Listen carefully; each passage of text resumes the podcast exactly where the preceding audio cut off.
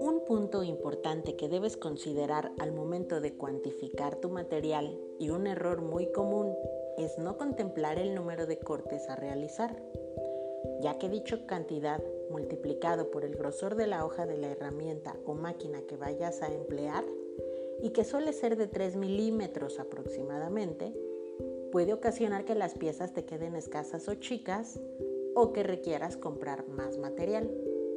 Pero, ¿qué es cuantificar y para qué sirve?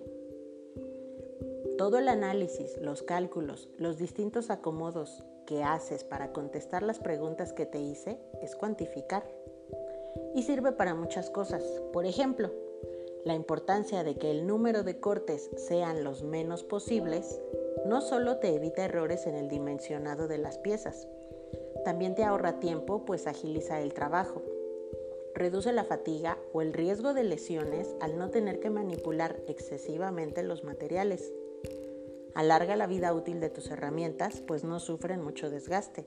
O bien te ahorra dinero si decides que en el mismo lugar donde compres el material te lo corten, ya que cobran una determinada cantidad por cada uno que solicites y entre menos sean, menor el gasto. Ahorras electricidad, en transporte, en fin. Lo mismo aplica para los barnices, adhesivos, herrajes y todo lo que requiera el proyecto. Por lo que cuantificar, como puedes darte cuenta, es sumamente importante para optimizar al máximo todos los recursos, procesos, materiales y con ello obtener mejores ganancias al momento de cobrar por tu trabajo. Pero regresando al tema de los cortes, además del grosor de la hoja de la herramienta, te recomiendo que añadas 1 o 2 milímetros extras si no tienes mucha habilidad y precisión cortando. A esto se le llama holgura, para que una vez tengas las piezas cortadas puedas rectificarlas y dejarlas a medida lijando. A esto se le conoce como habilitar el material, que va desde cortarlo para obtener las distintas piezas del proyecto, trabajarlo y prepararlo para siguientes etapas como podrían ser el mecanizado, armado, barnizado, según lo que se requiera. En este ejemplo, lo siguiente es asentar y entregar las piezas al cliente. Pero para no alargar más esto, la respuesta a la primera pregunta es que de una hoja de triple obtienes las 8 repisas. La respuesta a la pregunta número 2 es que sí hay diferencia en las repisas en el sentido de las vetas.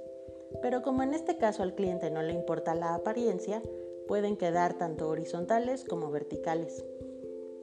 La respuesta a la pregunta número 4 es que el menor número de cortes es 8 Falta contestar la pregunta 3.